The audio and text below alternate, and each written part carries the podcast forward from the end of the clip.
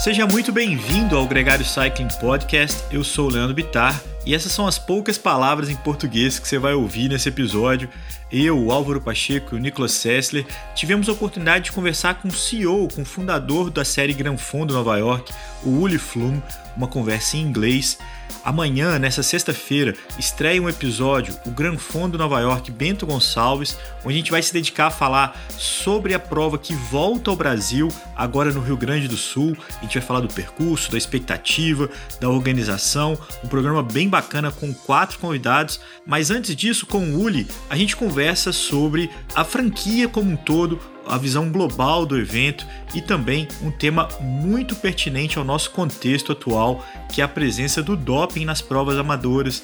O ciclismo cada vez mais disputado nesse tipo de evento tem também trazido uma briga que o Uli comprou e comprou muito forte. Ele é um defensor do ciclismo limpo.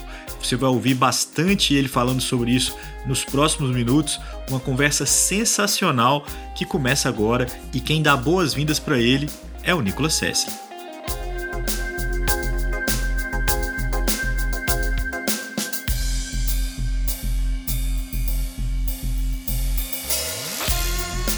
big pleasure to welcome on board our peloton Gregaria Cycling, Uli Flum, the one of the creators of Gran Fondo New York, here to talk and speak a little bit about us, about this great event, about the uh, amateur racing scene, and how it has been evolving in the in the past uh, decade. We can say it's quite a recent phenomenon, but has grown a lot, and there is every year more and more enthusiastic and more people joining this. Um, how can you say, Uli, um, party? Thanks for having me. I think you know what we see in cycling is my dream is to have in cycling what we see in triathlon and running for decades that everybody races together.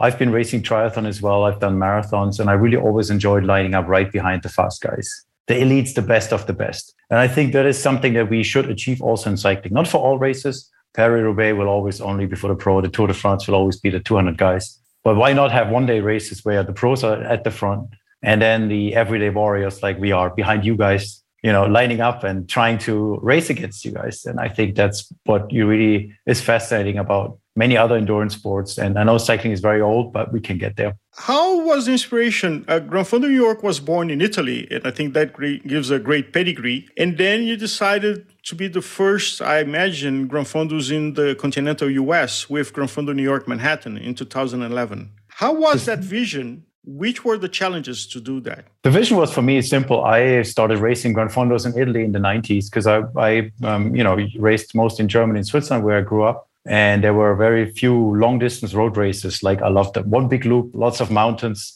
everybody racing against each other not categories but really everybody together and that kind of racing only really existed back then in italy and in france in italy the gran fondo and in france the ciclo sportif and in italy they were especially competitive very competitive racing basically if you were not a pro you were racing the Grand fondos so as much as i could i traveled to italy late 90s early 2000s to race there and really, you know, grew a passion for Grand Fondo after my, you know, short stint as a professional triathlete as well, doing Ironman. And then through my job as a lawyer, I was sent by my uh, my company to New York to uh, work there.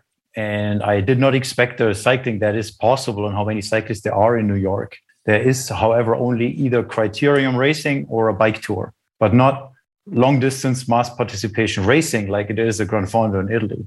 And I met my wife, future wife, now wife in New York. She was a triathlete, an Ironman triathlete at the time. And I brought her to Italy to show her what a Gran Fondo is like. And she was very enthusiastic about it. She loved it. We came back to New York. We basically quit our job and said, it needs to happen. We need to put on a Gran Fondo in New York. New York needs a race like that. And then the challenges, of course, started uh, with all getting the permission to do it. Well, I think there is one very important aspect, Uli, that will define and will help with the understanding of the whole program after it. There's still a concept for Europeans is pretty easy to get, but for other uh, cultures, I guess a little bit in America and in Brazil as well, that it is to differentiate what is a professional cyclist, what is a pro, as we say, what the pros do, the races the pro do, and what is an amateur. for me, you know, if I go way back when I was young and racing in the early 90s, there was this clear distinction between a professional and there were very few professionals and the amateurs, and those were elite amateurs. Even among those elite amateurs, there were pro riders who only raced and they got paid to race. They didn't have a professional license. And then it started to become, you know, continental professional teams took over from the what used to be called elite amateurs. So it's never been like really hard line, but more like flowing from one into the other. And I know today there are professional continental pros who are doing other jobs to make a living because they're not getting enough money just from racing. And I know, just like you, elite amateurs that are not working, that are just racing their bikes because they have sponsors, because they can win the big Gran Fondos and they get publicity like that. So how are we just deciding to let people race one or the other because of a license that the UCI gives them or not? And because someone decides to get that license or not. I always say, and I've learned this from running and from triathlon, let everybody race together. Sure, there may be races and there continue to be races that are 100 years old, Liège-Bastogne-Liège, Paris-Roubaix, Tour de France, all of those that are very specific teams, team cars and all of that you got to be world tour you, to get into this race. But I think we need to get away to say a professional is by definition a better athlete than an elite amateur. There is always some overlap at the back. So why do we force this border just by the license if at the end it is sort of artificial? Again, I know professionals that work half the week in a bike shop to make a living. And I know many amateurs who do nothing but ride their bike and race. Why is one allowed to do a Gran Fondo and the other isn't? The license shouldn't make the difference. And I think this is not a problem in Europe or not. I think, especially in Europe, there's this very old, this is a professional cyclist. It's been like that for 100 years. It's a very conservative old sport that doesn't like this change. But the change is happening whether they want it. There are these like amateur professionals that don't do anything but race their bike. They get paid by sponsors, by their teams or whatnot to race the big Gran Fondos, to be on the podium there, to show to the riders who are there what you know the products they're representing. So are they pros or are they not? I say don't care. Everybody at the start line, the gun goes off. We're all the same. We're just people on bikes. We're just pe- racers on bikes. There was a side effect of this concept of being democratic on everybody can race, which is having an economic incentive or even exposure incentive for amateurs to dope. How did you, as a race organizer, see this happening? Over time? I don't think it's over time. I've seen this in Italy since the 90s, like where Gran Fondo racing has always been this like, you can't be a pro, you're racing Gran Fondos. They had teams, they were showing up with teams, they had radios. Even back then, they had everything. Of course, they also had the drugs. So this was, for me, this was always there. Why I was so, why it was so important to me to fight that is that I think that still the vast majority of amateur cyclists, they don't take anything. They do this clean. And there's a lot of riders that train very hard and do everything for our big races. When I put on a Gran Fondo New York, I know that there are guys that train one year just for this race. That's their main focus. That's what they put their life on. They you know have part-time jobs, or even if they have full-time jobs, they spend all the free time they have to train for this. That is their goal. If I don't make sure that I do what I can to give them fair racing conditions, which includes doping control, then I'm making my job bad. I think if I put on a race and say, we have a winner, you get on the podium, you get a prize, you get all the publicity, then I have to make sure that the racing conditions are fair. Otherwise, it's a joke. So either I say, I'm making a bike tour, no timing, you can do what you want. You took your Strava to time the race or whatever, and then you can dope what you want. It doesn't matter. But if I have a podium, if I have a winner, I have to be doing what I can to have anti doping controls because we also know that doping is never almost never about money. It is always about ego. That includes the top professional cyclists. It may not include a Kenyan runner who, if he wins a marathon, the whole village can live for a year. That is a different story. That might be really okay. just financial. But a professional cyclist, most of them, this, it's so hard as a sport. They take drugs because they want the ego, they want to win. This is what an athlete has the drive for. That's what we train for to be the best, to beat the others, not for getting money money is important too, but it's too hard to make it for the money. And for the Gran Fondo New York, this is a voluntary uh, cost of heavy anti-doping because U.S. Cycling or US, UCI don't force uh, you as an amateur race organizer to have. So it's a voluntary decision to have this cost on your structure so that you have a, a more possibilities of a, a clean race. For 10 years, we've done this ourselves because they say, you know, we have a limited budget for anti-doping, the USA anti-doping agency, and we focus on professional sports. And I understand that they need to, if they have very little funds, they need to focus on where actually is the big money. But I think I, as a race organizer, if I see a chance to fund anti-doping program myself, I have to do it. It's just what I owe to myself. We own this company. So if I spend $15,000 per year on anti-doping, that's $15,000 that I can spend on my family to do a luxury vacation somewhere. It's literally out of my pocket to do that. But this is important to me, which is why we do that. This year was the first time that USADA, the USA anti-doping said, this is an important race. We're actually coming on our budget to do it. So in the past, we always paid that. This year was the first time that they did the controls for us. Not sure what's happening in the future, but in general, this is not something anti-doping does. I know in Italy, the Italian anti-doping goes a lot to amateur races. The French anti-doping does it sometimes, but this is unique in the world. I don't think in many other countries it's done. But Uli, as a, an organizer, how many people you think is the same fight with you on this business? Almost no one. Unfortunately, almost no one. We have small events as well where we have 300, 400 riders. And you heard the cost earlier. I can't test at a race. I can't spend $10,000 on anti doping with an overall race budget, budget of $40,000. So we're not perfect either. There are races where we just can't do it. We hope that we, the national anti doping is coming. But there are large events, very large events, who just don't do it. I think there are two reasons. One, they're too cheap to do it. They are saying, why should we spend the money on that? Who cares? Or they say, we don't want that anyone gets tested positive. It gives a bad image for our race. So you have these two problems. I, when we started doing these anti-doping controls, and we even did it before the race, we went to people's homes to test them there. I was hoping that our initiative will show others that it's possible and that we can do it. But I've only mostly ran into blocks I've gone to other races. I said a month before New York is a big local race, two hours from New York. I said, we come to your race on our money. We're testing because we know you have 10 riders that are good at our race too. We can test them there. We don't have to go to their homes. They're all there at this place. We can ch- test them cheaper. The organizer said, no, I don't want you there. Stay away. So we, we, we still see that a lot. And it's frustrating, but you know, if I can't change the world, I at least can try the best that I can do to keep our GFNY races as clean as possible. That, that's one point. People are usually afraid of bringing a bad image or not, because I think actually it's the opposite.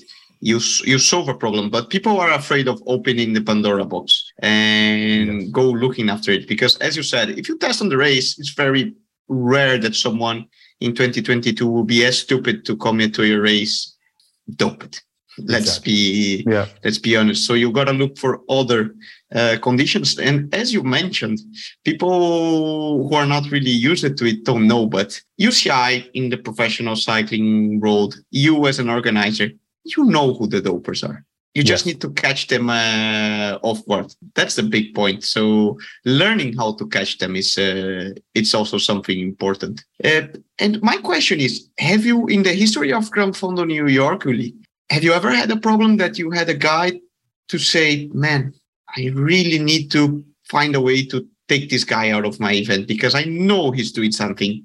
I know he's cheating. I know he's screwing over the others, but I just cannot prove it. Yes.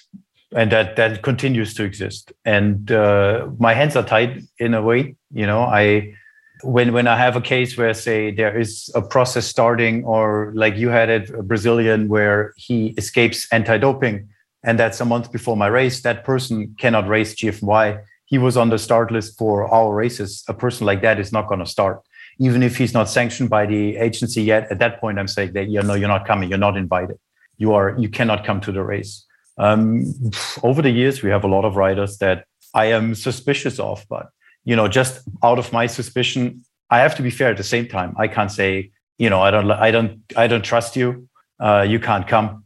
What I can do is I say, you know, many of these better riders want a free invitation or something, and I say no. You know, if you do want to do the race, you pay your entry fee like everybody else, and that gets rid of some of those dopers as well because they get invitations at other races. So we need to believe on anti-doping tests, right? Because it's the only way to avoid this or to make these people out of the race?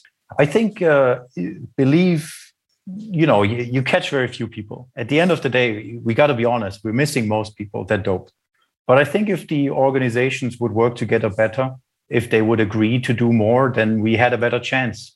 And I also know that you know the there's a lot of in science a lot of work on cheaper tests that are now up to a thousand dollars per test if you do EPO and everything. That will come down to fifty dollars, maybe a hundred dollars. Tests that are you know can detect drugs longer term, not just for a day or two or three or five, but over weeks.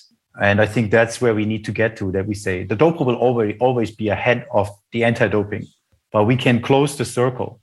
And what I see also is that you know, we, we said earlier that we're not catching people as they as as we could maybe.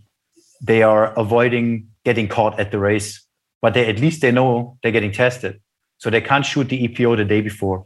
They can't take the amphetamine in the race. At least they have to stop. They have to do microdosing, which is not as successful, as effective as if you would take whatever you want. So I think if we would have a better net of testing and more organizations, the big organizations working on it, working together, we'd had a better chance. It's a fight that we will never win, but it is a fight that we have to lead because if we stop leading it and if we allow doping, then we start seeing people dying more. In races, we have to be ready for people dropping dead in a race. If you allow doping free for all, you can take whatever you want. We have to be fine as a society that we see people just fall off their bikes, drop dead on a soccer field, die at night in their sleep. That is just something, you know, there's many people say, why don't you just allow it? And I think, you know, I have three little boys and they love sports and I want them to be able to do sports, competitive sports at some point without the need or seeing like, if I want to compete against anyone, I have to take drugs to be able to compete, even if it's not about winning, to just be able to compete without drugs. I think that for me is a big goal.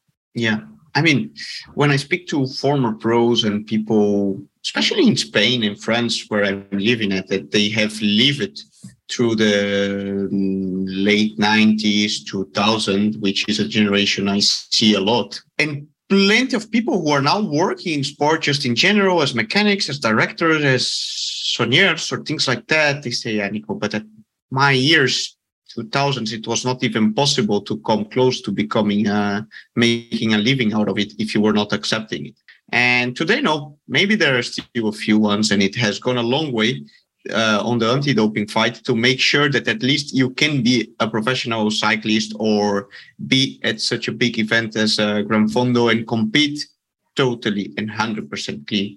And we have plenty of examples uh, which I myself, as a professional cyclist, it's a question I, I make myself plenty of times when I see a race. It's, damn, what am I doing here? But in the end, when I train with uh, with friends and I see what they're doing, they say, "Man, you can be just as good competing at the highest level, hundred percent clean," and that gives a lot of inspiration. But that being said, in the end of the day, if you as an organizer um, have this so-called problem of having dopers in your race, it's also a good problem. It means you have been doing something good and that your race has grown to such um, prestige that people want to dope to win your race. How do you see the, this other point, growing the event at such a level uh, and having such a prestige that people deeply want to grow uh, to, to dope to win your event? We've tested since the, the, the second year of our race, and in the second 2012 we already caught three guys out of the eight we tested, uh, two of them with EPO. So I think if you start there, how much worse can it get, right? so I think um, just from knowing a lot and having raced in Italy in the 90s in Gran Fondo, I never had any illusions. So I don't think we've ever been at a point as a race where we had, we had a clean race, completely clean race. So yes, the more competitive it gets, the more doping there will also be. But it's all, always been competitive. There's always been doping. I, I don't, you know, it's not that big of a like disadvantage for us to grow. It's always been there, and you just have to be stay on it. But also understanding like the business model that you have. Where does the core comes from? Obviously, I understand that it comes way more from 98%, 99% of the participants who want to enjoy a great experience uh, of being together with people who are really good and really fast on their bikes, but they are not looking at doping like those 99%, the core people who come to Gran Fondo New York. Do you manage to to have both motivated to come to the race at the same side, like the family guy who trains wants a challenge in his life, at the same time that you have the guy who aims, like you said, for his ego, for his narcissism, and to say that he is the champion of this race? I think here you are the typical example of a cyclist that has the cycling hat on the, you would never get that question if to an organizer who organizes the New York City Marathon or the Berlin Marathon or the Ironman Hawaii. No one, everybody knows there's pros and everybody else together. That is the that is for me the normality. Cycling is why do in our head do we separate the amateurs, the people who do it aside their job, and the professionals? You need to remove this from your head completely. We're all just people, athletes who race. I know that people who work 50 days a week and have a family, they still want to do their best. They're racing. It may take them five instead of four hours, like you, or six instead of four, or even eight hours, but they're doing their best on that day. They race. Most of our people, and that's our concept, they race. They may be half as fast as you, but they race. Speed is a very relative, fitness is very relative. But I think, you know, giving the maximum know, in relation to your personal comp- uh, fitness. That's what racing is. In cycling, we build these categories. Every country has amateur categories. I don't know why. Why don't we throw everybody together, like in a marathon, like in an Ironman, and say, gun goes off, start race, and everybody races together. And that's something that I really enjoy a lot about these mass participation events because I never care to win my category two race. I always look at the category one in the pros I'd rather be last in a pro race. I've done open pro races as an amateur. And on the same weekend, I had an amateur race where I could have won. I was always going to the open pro race where I got my ass kicked all day long and finished way in the back. But I wanted to compete with the best. And I want to give everybody that chance to just be that and not a relative winner. So you need to take your cycling hat off and think about marathon running. Why, how is that different? I understand in pro cycling, the teams, the team cars, the strategy, all of that I'm not taking this away. Pro races will always be singular for 100, 200 people. Those will always exist. But why don't we take the big events that exist already and put pros at the front and let them race by themselves together with the fans because they're already there. I think it's a missed opportunity also for the industry to say, you race the fans. Our New York winner, uh, for, who he won three times, is a New Yorker, Mike Marguerite. He's a banker from New York. He's a very strong cyclist. And he's better known in New York as a cyclist than maybe Lance Armstrong is more known, maybe George Hincapie because he's American.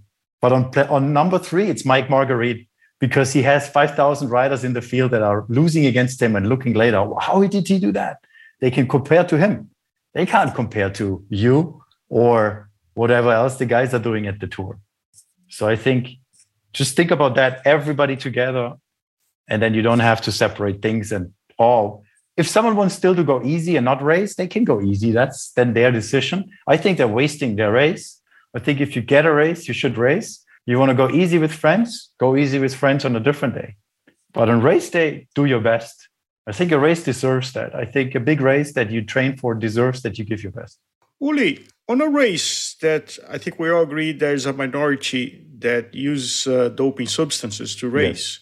Yes. Uh, and I felt this myself. I used to do amateur racing, and then I just decided to go to the races just for experience, not trying to compete, because I'm saying, mm-hmm. well, uh, maybe somebody that I'm competing against is making choices that I will never make about doping.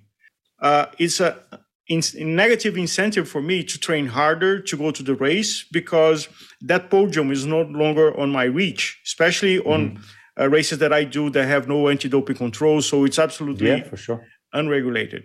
Is there any solution to this other than what you are doing in Manhattan uh, of having anti-doping controls? Do you see any?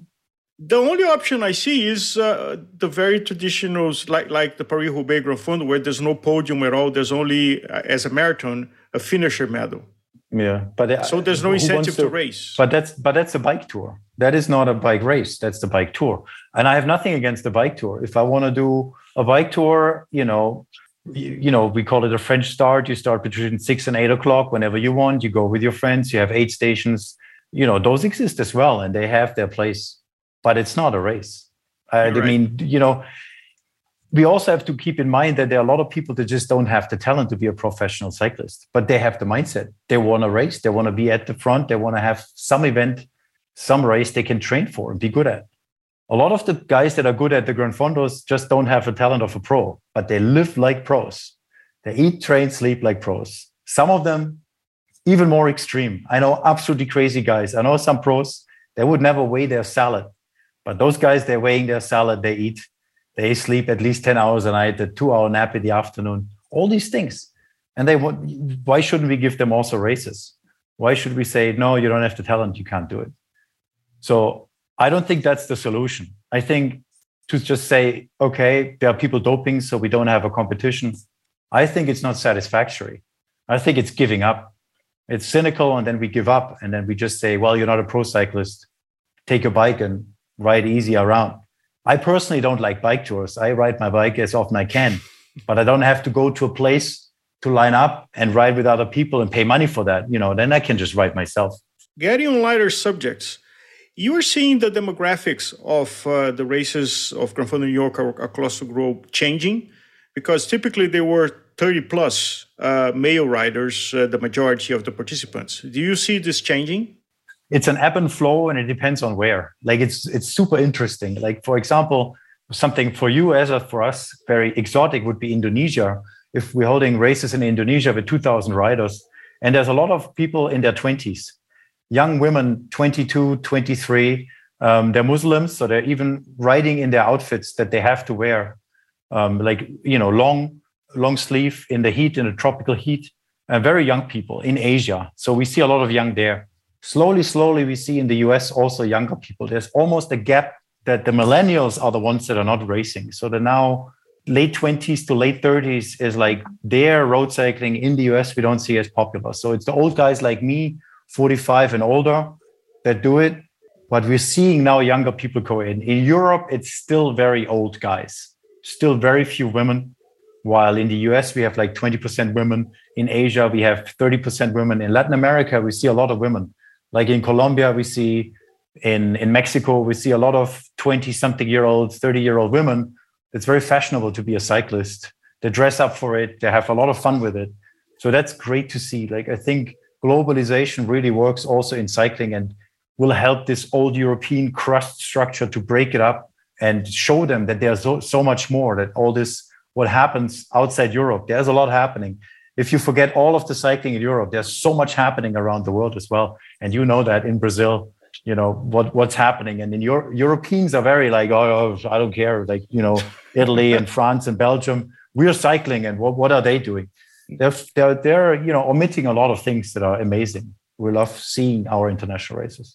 Uli, I was fascinated when I heard about the 2011, the first Manhattan edition and curious to go to New York because I've been there as a tourist. And I said, yes. how they're going to do a Grand Fondo in New York? It's like Broadway and Second Avenue in uh, we tried. we tried. uh, but then the, the George Washington Bridge, uh, and many of my friends that went there said, listen, don't take a van to the start. Psych, bike your bike on slow New York on a, on a, a Sunday morning uh, is a unique experience that you're not you're not going to experience. Stay in Midtown at your hotel, then go from your bike to George Washington Bridge, uh, warm up and enjoy uh, empty New York. My question is, how do you guys design the route on starting on uh, George Washington Bridge and going uh, upstate in uh, Jersey, in Vermont?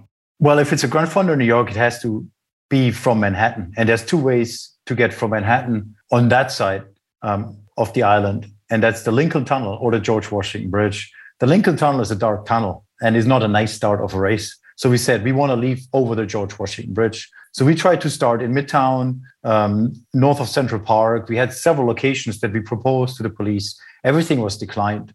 Even the George Washington Bridge said, no, you're not going to do this. But it was the persistence of my wife who put it on with me together to just not say, accept the no. She kept calling and said, but we want to do it, but we want to do it. And they said, no, no, no, no, no. But uh, ultimately, they were like, well, she's not going away. So we give her a number of costs that it will be, and that will go her way. So they said, well, it's going to cost you $100,000 to close down George Washington Bridge lower level, which is the busiest bridge in the world. She said, yes, we're going to pay that. We're going to do it. and that was the Whoa. first race. and, you know, the route from there is fairly straightforward because that route that we take is the one cycling route that everybody in New York takes. There is not many options. It's a big city. Um, and you, Long Island is too crowded. New Jersey to the south is too crowded. So everybody follows that side of the Hudson River in the training and going through these towns and Dubai Mountain. So this is the classic New York cycling route that everybody takes. There is no other option. So once we had George Washington Bridge, we had to talk to all the towns and parks along the road to get the approval, which was very difficult. A lot of obstacles on the way for the first years. Um, but now, you know, that we've held it 10 times, it's settled as the race course that people know. I can tell you that whoever had the opportunity on be at the start on George Washington Bridge on the early hours of the day, it's hard to describe. Uh, it gets me emotional yeah. to this day. I've been there three times. Uh, it's absolutely unique. Uh, it is, yes. And uh, being here with you, you Uli, uh, I heard about you a lot. I have been at your races, but learning more about you, about your history, about your points of view, uh, makes me a bigger fan. not only of the entrepreneur, but also as the cyclist. Your logic, I think your logic about not counting on the exception, and here I'm famous for the digressions. Uh, there was an Austrian bank that there was a policy on uh, reimbursement of expenses of Chinese that most mm-hmm. of the companies have a bureaucratic and slow process to reimburse their employees because they're trying to catch the cheaters. So it takes mm-hmm. a lot of money, it takes a lot of effort. The policy this bank uh, adopted was that every reimbursement is going to happen the same day, mm-hmm. but three to five percent of the reimbursements are going to be audited to the detail. So you took a taxi 2 p.m. on 24th Street and went to the Central Park. So the audit is going to be there. Any divergence is going to be firing without a cause. So they, I think, the same mindset that you have, instead of focusing on the exception, they focus on the group because 90% of the people don't cheat on their expense reports. So you're having a huge structure and you're damaging and you're punishing the 90% that doesn't cheat because of 10%. So let's focus on those 10% and make a zero tolerance on, uh, on it became much more efficient, much more cost efficient and fair to the whole organization. Yeah. And I think the mindset I'm here for you is exactly the same uh, way it's of true. thinking. And we have it easier, of course, than a professional race with 200 riders where it's all about winning. If you take away you know, we had in 2015, our winner was caught for EPO later. So we had him on the video crossing the finish line like that. And a month later, we had to disqualify him and it was a fraud. And the second guy was the new winner and so forth. But it doesn't really matter because we still have all the other finishers who had a great day out there. If that happens to the Tour de France, the whole year was nothing, basically. I'm focusing on the 90%. But if I put on a race, I still have to give those who are at the top 10% all the possibilities to have a fair race. I can't just let it go and say, eh, whatever, like others do. We're not, we're looking away, so nothing happens. That is discouraging people to use these events to train for them.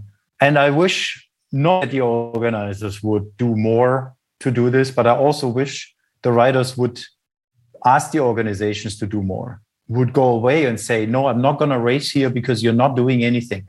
I train very hard. I race for these races. I'm not picking your race because you're not doing anything for this race. I'm going to the races that actually do some anti doping. Or there's this guy, there is now the rumor that he fled anti doping. I'm going to be loud about it. It's like, why does he still race? Why, why do you take a selfie with him? Why do you positive uh, comment on his Instagram? People need to step up. If they don't step up, at some point we get to the point, maybe that says, we don't care. Let's just get rid of anti-doping and everybody can dope. But people mean, don't follow through with the consequences to know that as soon as we allow doping, the health consequences for our society are going to be incredibly damaging. We have to be ready for people dying and be disabilities left and right. I would jump the queue here on Leandro and Alvaro, but to put a point, is that not the first reason why pros like myself we don't like going to Gran Fondos because we're gonna get uh, get our asses ripped apart by some random guys who are really good, but we're gonna be ashamed of it. Yeah, I believe that. And the reality is, if we go to those events, we're gonna get thrown over, and some random guy, random, let's say, people who who never heard, will beat us. But I, you know, we've had pros, we have had world pro pros race at our races, race hard, not just show up as guests. Um, I think it's an opportunity. They get beaten. It raises questions. How is this guy beating them? How is he not a pro? I think it's good. It puts a mirror in the face of people because people don't understand it. There, You know, many riders they don't want to know. They they're still, you know, when I see people like Contador being handed around at events as a celebrity and all the right all the you know normal riders taking selfies with them, I don't understand that. I, I don't follow that. At that point, I'm, I'm losing my hope into anti-doping. So if if no one cares to have, you know, why this guy gets invited, no one stands up and says, what does he do here? You know, I'm all for second chances. Give a person a second chance. Give a person a second chance in life, but not in sports. You cheat once, you're out. We come back to the banks. If you're a banker, you're stealing as a cashier a thousand dollars. You will never get a job as a cashier again. Never. Mm-hmm. You can open a cafe somewhere or a bar or do whatever you want, but a bank will never hire you again. Why should we allow a doper to come back? You have one chance to race clean. You spoil that chance, you're gone, out, lifetime, out. Do something else. You open a bar. I can go to your bar. Why not?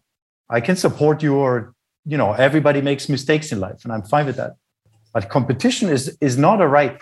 It's a it's something that you're given that you're allowed to do to be part of. And if you don't respect the rules, you should be out. Uli, getting back to the point of the stakeholders and, and doping, I think one key stakeholder as a group is the sponsors.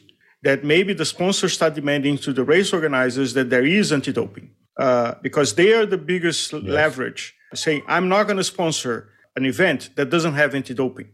So I, I, I'm true believer that this movement of making sponsors conscious that they have a responsibility, they have a leverage on making this happen. And an event, an amateur event that doesn't have anti-doping is not going to get their money, regardless of how much audience it has or relevance. Because as you said, by not having anti-doping, indirectly, he may be causing people to damage their health and die on the event and have a, a lot of consequences. And how do you feel about this, Uli? the brands, the the sponsors, how much they are connected to anti-doping rules or to, or a clean sport?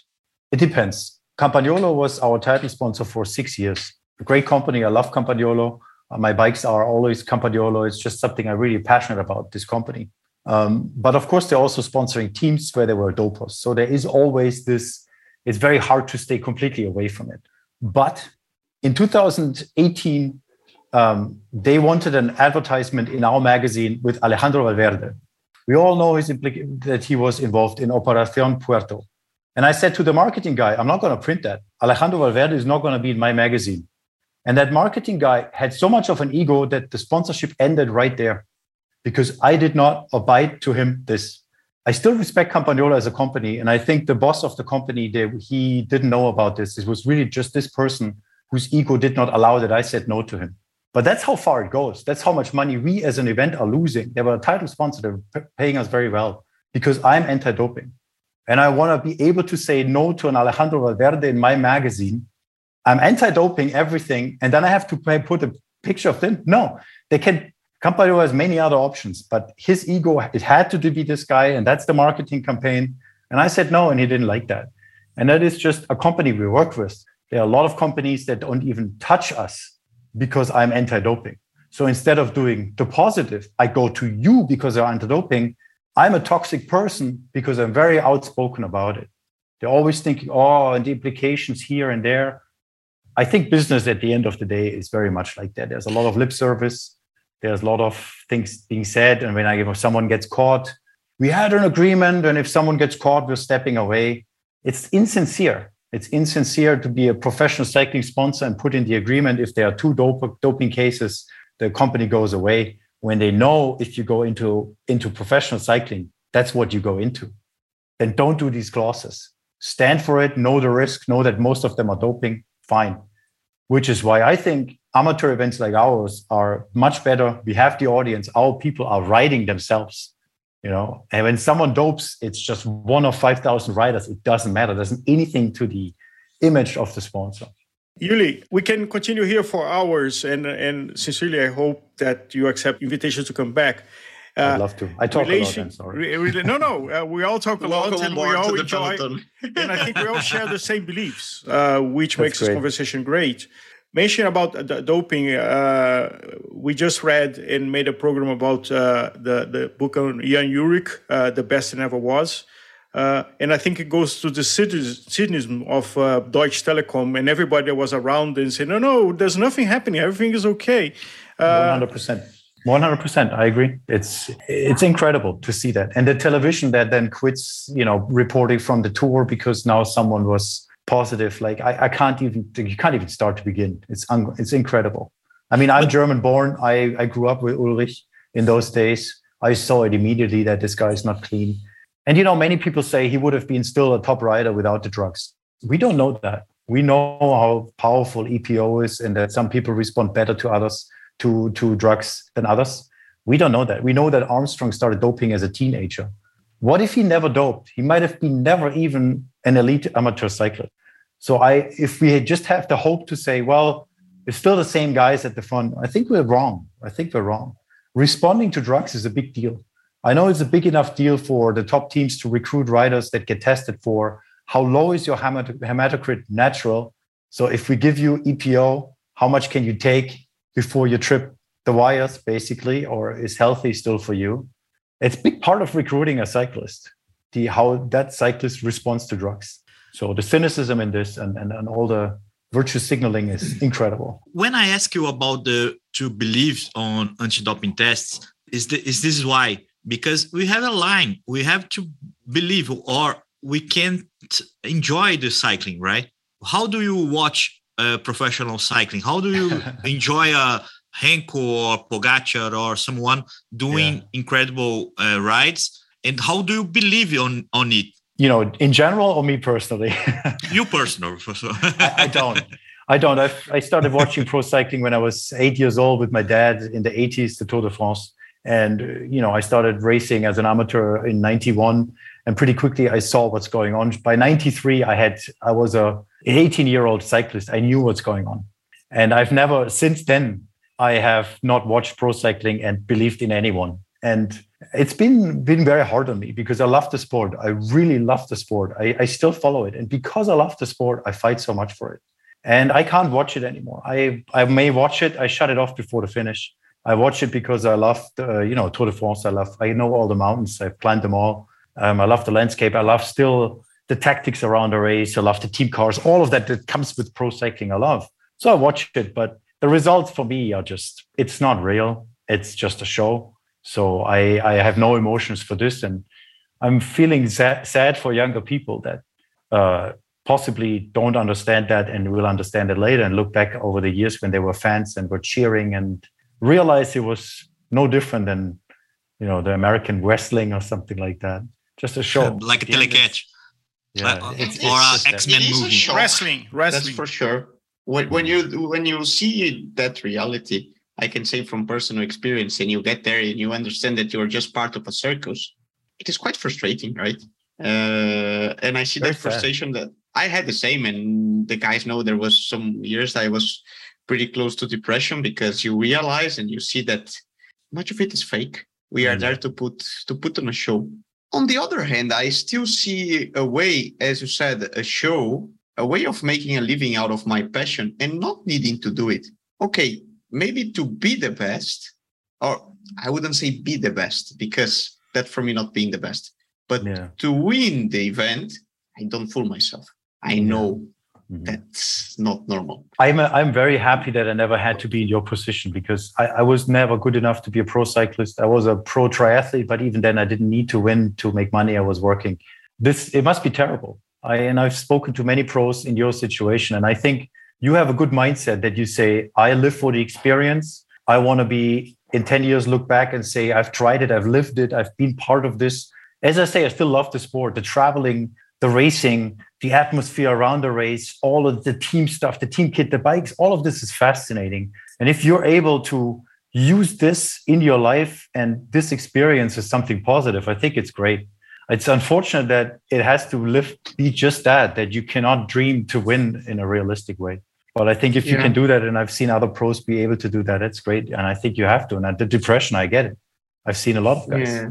I mean, I, I, I came to a point that I realized that I can still making a living, getting money, and enjoy all this other part of cycling. Beautiful, but it's true that it took a lot of my winning um, drive. I, I now take part in the events. I put on a show. I know what I'm going to do, but I no longer have that illusion that one day I might win the Tour de France or uh, yeah. for yeah. that. I know it's not going to happen. And if it does happen, don't believe it.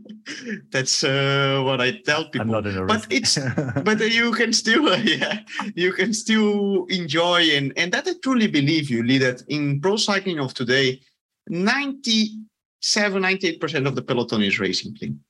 I can tell you that. You have that two percent uh, because the mentality has changed and i see that on friends around when i see them winning. But when it comes to the big events you say man how is possible? This guy is that strong. And come to the big events he looks like you know ridiculous. Uh, but you gotta find your way and still yeah. it's still possible to live from it enjoy all the the nice hype, the nice things of it. Uh, but you gotta find your own motivation, that intrinsic thing that keeps you going and um, yeah. makes you still work. I don't think it's you know I'm not in your position, but I personally I, we disagree. I think the number is much higher of the dopers. Um, at the end, the, the result is the same. The result. I would be happy. It would make me better. Yeah, yeah. yeah. I just you just have to look at um, the, you know speeds and climb times and stuff like that. Not just of the top guys but of the whole field. Not like average speeds. Average speeds are no number that you look at but climb times um, very very much is physical. You look like a healthy person. If i look at other pros you look you don't look enough like this. You don't look enough like a skeleton and your skin like paper thin. And i see a lot of that. I see a lot of that among pro cyclists more than 3% but at the end, you're right. Like whether it's 3% or 30%, for you personally, you found a way. And I think that's great. Uli, we have been here for almost three years. Uh, and I'm sincere. This is one of the best shows that we recorded. I'm honored to be aware on the Western part of the world, on the 20th, 20th 21st century.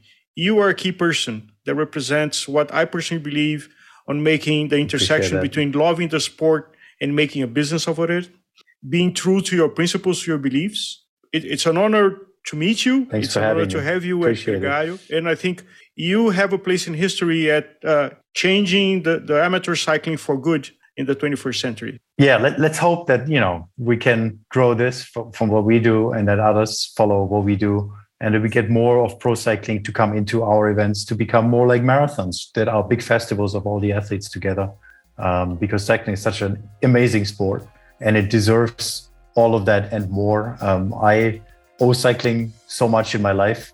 You know, it's, it's taught me so many things, and I was finally able to put my passion also together with the work that I do, and don't have to do what I used to do. Thanks for having me. And I, you know, Brazil. It's always been great to be there. I loved our race there. I'm glad we're back with a race, and I hope to see many of the Brazilians next year in New York.